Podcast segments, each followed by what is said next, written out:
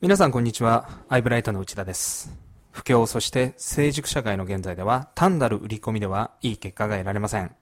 かといって、売り込みをせずに単なる情報提供だけでは、販売や成果につながるまでに時間がかかります。私は、情報提供と売り込みの二つを持った。お客様になるほどと言っていただきながら買っていただくマーケティング手法が有効ではないかと考えます。本日のテーマは、連呼よりなるほどというテーマで少しお話しします。少し前の話ですが、あるスペシャル番組を見ました。タイトルはちょっと忘れましたが、日本の税金の無駄遣いを番組が徹底的に調べて暴露するという内容でした。ある地方自治体はダム建設について指摘されていました。本来ならダムが必要ない場所にダムが作られているのです。その場所は水はけも良く、学識者などが調べても全くダムを作る必要がありません。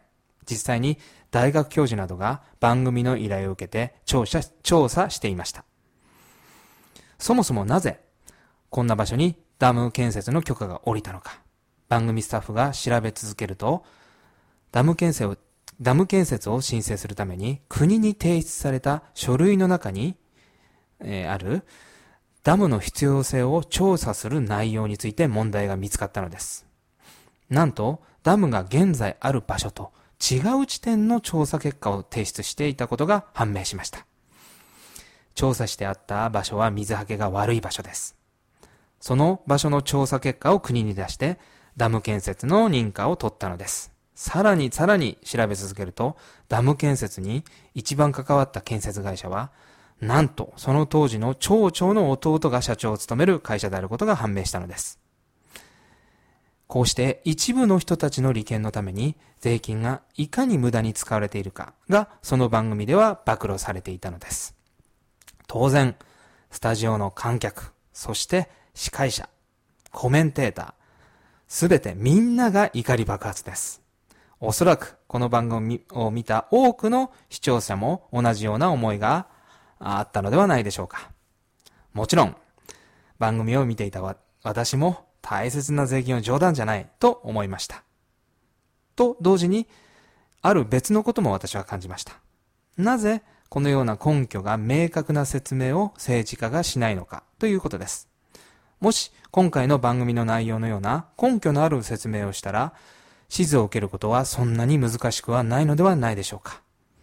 何々の無駄をなくす、何々の制度を変えるという言葉をよく政治からから政治家から聞きます。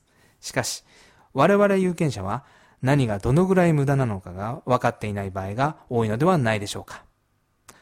余計な話かもしれませんが、選挙の時、マイクを使って大きな音量で名前を連呼するよりも、この番組がしたように、今の政治のおかしい点を誰でも分かりやすく根拠を明確に説明する。すなわち、なるほどをいただくようなことをした方が、有権者は納得するように思えてなりません。なるほどは商品を売る場合だけではなく、支持を集めるということもできるのではないでしょうか。最後にお知らせです。このポッドキャストのような番組をあなたをも、あなたも持ってみませんか？私、内田がお手伝いします。月々29,800円で月2回の番組配信ができます。私、内田がインタビュー、インタビュアーになり、あなたは質問に答えていただくだけで OK です。インタビューはスカイプを使うので、離れた場所でも大丈夫です。興味のある方は、私のメールアドレス、すべて小文字で、uchida.1、数字の1ですね。eye.co.jp、内田 .1i.co.jp までご連絡ください。それではまた次回をお楽しみに。